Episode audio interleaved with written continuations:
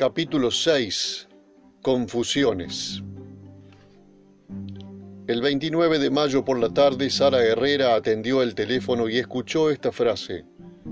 Aramburu fue ejecutado y su cadáver fue arrojado al río. Ese mismo día una veintena de misteriosos comandos se hacía cargo del secuestro y abarrotaba la casa de Aramburu y las comisarías de cartas anónimas de pedidos de dinero a cambio de información y pistas falsas. Un abogado, Hugo Malamud, se ofreció para hacer aparecer a Aramburu vivo a cambio de 50 millones de pesos. Los amigos del secuestrado reunieron los billetes uno sobre otro. Se labró un acta notarial en la escribanía de Miguel Fernando Punta, que certificó la entrega del dinero. El letrado Malamud según dijeron fuentes del entorno de Aramburu, cobró la suma y después desapareció. No era casualidad, nunca fue casualidad. Los montoneros que todavía viven y participaron de lo que rotulan el aramburazo sostienen que algunas llamadas las hicieron ellos. Una operación de contrainteligencias para descubrir a los compañeros y darles el tiempo necesario para que pudieran fugarse. Algunas de las organizaciones guerrilleras que operaban en ese momento también intentaron capitalizar el acontecimiento, confundir a los organismos de seguridad y reclamar por la liberación de sus dirigentes presos. Forzados por las circunstancias, los montoneros se vieron obligados a ratificar la autoría del secuestro con un comunicado que dio detalles precisos sobre las pertenencias que llevaba Aramburu cuando se lo llevaron de su departamento. Mientras esto sucedía, el trámite para esclarecer el caso en la justicia se estancaba cada día más.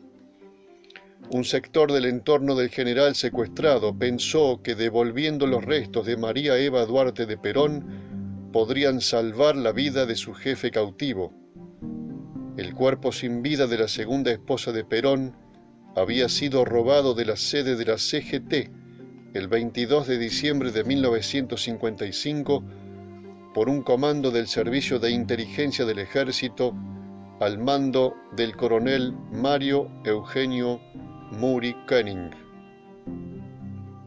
En junio de 1956, el gobierno de Aramburu hizo trasladar el cuerpo en secreto y lo enterró en el cementerio de Milán con el nombre falso de María Maggi de Magistris. La operación estuvo a cargo del coronel Héctor Eduardo Cabanillas y contó con la complicidad y el apoyo de altas autoridades del Vaticano. Mientras estuvo vivo, Aramburu siempre juró que él se había desentendido absolutamente de aquel episodio tan escabroso y que en verdad dejó hacer a sus subordinados. Lo cierto es que la solución final para esconder el cuerpo de Eva en el exterior se la sugirió Francisco Manrique en una reunión reservada en la Casa Rosada. Hasta entonces la habían tenido oculta en la sede de la CIE sobre la calle Viamonte. Muchas personas deambulaban ante la puerta de la casa de los espías y dejaban velas encendidas en la vereda, una demostración de devoción hacia Eva y una clara señal de que los peronistas sabían dónde escondían el cuerpo de la ex esposa de Perón.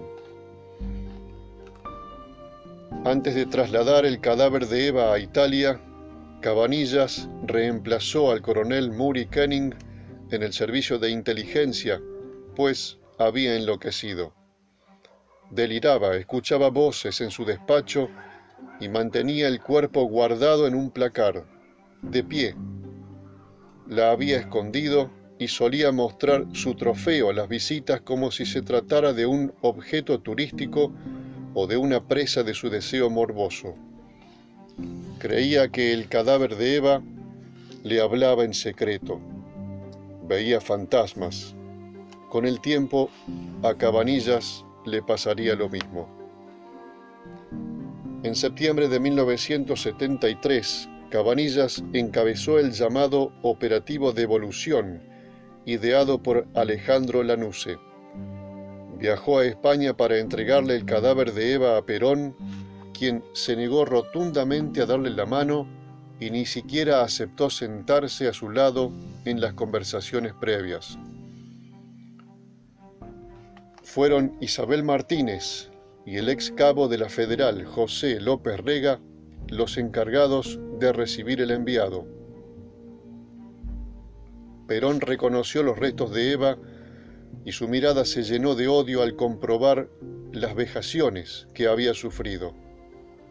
En octubre de 1974, los restos de Eva Perón fueron regresados al país por José López Rega. Unos pocos días antes, los montoneros hicieron desaparecer el cadáver de Aramburu de la Recoleta. De esa forma, creyeron presionar a Isabel y ganar espacios de poder dentro de las estructuras del peronismo. Héctor Eduardo Cabanillas falleció el 30 de enero de 1998 en su piso de Recoleta. Fue enterrado en un cementerio privado de Pilar. El parte médico del coronel es todo un enigma. Hay quienes creen que pudo haber sido fraguado. Cinco testigos presenciaron los llamados angustiosos de una de sus nietas a un médico de confianza Parece que Cabanillas no soportó la culpa y se habría deserrajado a un balazo. Tenía 89 años. Una de sus últimas apariciones públicas fue durante un documental para la televisión inglesa sobre los derroteros del cuerpo de Eva Duarte, dirigido por Tristan Bauer, con la investigación periodística de Miguel Bonazo. En aquel fin de mayo del 70, aunque los amigos de la familia Aramburu pensaran que, regresando el cuerpo de Eva al país, existían posibilidades de salvar la vida del secuestrado, lo cierto es que el grupo que se lo llevó estaba decidido a matarlo. Su muerte era un escarmiento que no estaban dispuestos a resignar. Eso lo sabía bien el mismo jefe del ejército. Durante una reunión con siete militares retirados, a las 5 y 10 de la tarde del 29 de mayo, Lanuse confesó. A esta altura ya es muy poco lo que se puede hacer por el pobre vasco. Hasta el día de su muerte en 1996, el general Lanuse creyó que un grupo de asesores de Onganía, entre ellos Roberto Bobby Rod, que aún hoy frecuenta la embajada norteamericana y tiene antiguos amigos en la CIA, y Diego Muniz Barreto, pudo haber tenido un alto grado de participación en el plan que diseñó el secuestro y la ejecución de Aramburu. Lanuse conoció en detalle las reuniones de estos dos funcionarios con jóvenes de la guerrilla peronista y así lo afirmó en sus memorias. Incluso se atrevió a ir un poco más allá. Le apuntó a la credibilidad del jefe sobreviviente de Montoneros. Mario Firmenich concurrió en numerosas ocasiones al Ministerio del Interior, donde conversaba con algunos consejeros significativos, como Hugo Miori Pereira. La mano vino muy extraña y hubo importantes subversivos que tuvieron protectores en altos niveles del gobierno, de distintas instituciones y de los más resonantes círculos sociales argentinos. Esta afirmación de Lanuse no se pudo comprobar en el expediente que investigó el secuestro y el crimen de Aramburu. La justicia citó a los empleados del ministerio. Los jefes de seguridad también pasaron por tribunales, pero jamás se pudo documentar que Firmenich hubiese visitado los despachos de Miori Pereira y del ministro Imás. El dato lo publicó La Vanguardia, el órgano oficial del Partido Socialista que mantenía una muy buena relación con sectores cercanos a Aramburu. En sus libros, Lanuse insistió hasta el cansancio acerca de la identidad de los supuestos instigadores del asesinato. Escribió, Los hermanos Zabal Medina, Fernando y Juan Manuel, estaban vinculados con asesores del presidente Juan Carlos Onganía, como Diego Muniz Barreto, a la vez colaborador del subsecretario legal y técnico de la presidencia, y su íntimo amigo, Roberto Roth. Es muy posible que Lanuse como jefe del ejército haya contado con informes del CIE y la CIDE. De lo contrario, es inexplicable que un hombre de su jerarquía en el ejército haya llegado tan lejos sin ofrecer pruebas contundentes de la veracidad de sus afirmaciones. La mención del teniente coronel retirado Hugo Miori Pereira tampoco es casual. Además de asesor predilecto del general Imaz en el Ministerio del Interior, Miori Pereira se caracterizaba por su fervor nacionalista, su devoción por la violencia, su experiencia en el manejo de las armas y por un profundo odio a Aramburu desde que éste reemplazara a Eduardo Lonardi. Miori Pereira siempre estuvo conectado estrechamente al aparato de inteligencia militar y a su batallón de élite 601, de donde salieron, después del golpe de Estado de 1976, varios contingentes de expertos en la guerra sucia para adiestrar a los gobiernos dictatoriales de la Centroamérica contra la insurgencia guerrillera.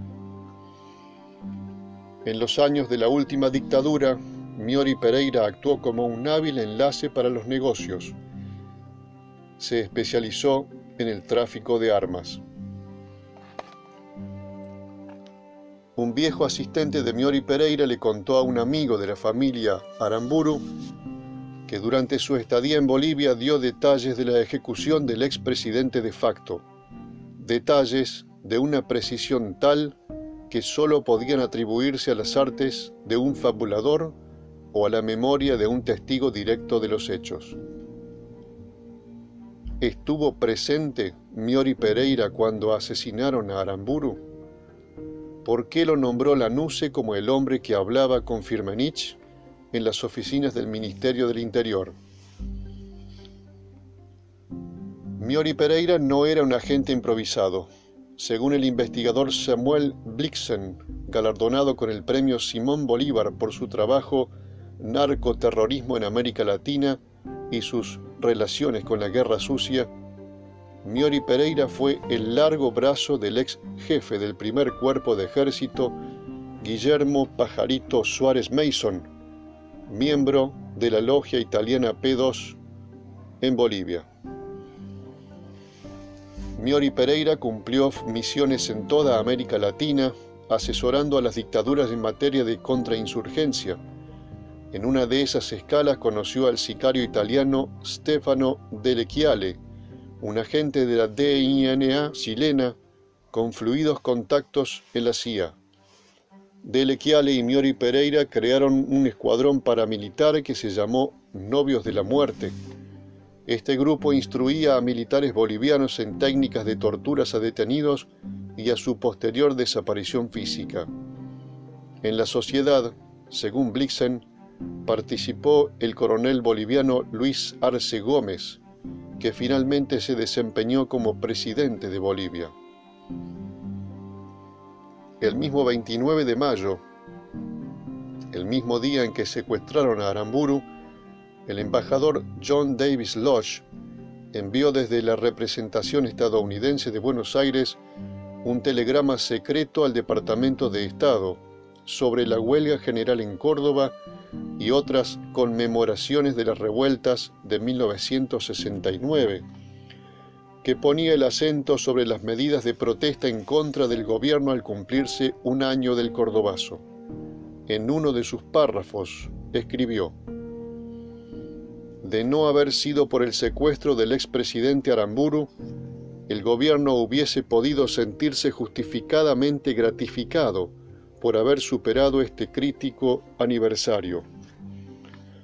Si de todas formas el gobierno argentino falla en producir mejoras salariales en los próximos meses, el liderazgo sindical, que en su mayor parte se compone por peronistas de la línea dura, podría verse forzado a convocar a paros adicionales para aminorar la creciente frustración obrera con las condiciones económicas y una alianza obrero-estudiantil como la que espontáneamente se desarrolló en el último año podría volver a aparecer otra vez en la superficie.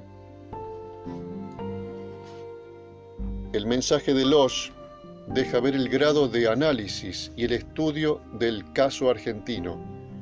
Los americanos seguían prefiriendo el gobierno de Onganía por sobre cualquier posibilidad que tuviera tinte populista. Losch había mantenido largas conversaciones con el coronel Juan Carlos Mendieta, que ocupaba un despacho en la jefatura de inteligencia del gobierno de Onganía un conocido de Mendieta y frecuente visitante de la embajada americana, era el inefable Miori Pereira, que según Lanuse se reunía con Firmanich en el Ministerio del Interior con el aval del jefe de la CIDE, Eduardo Señoranz.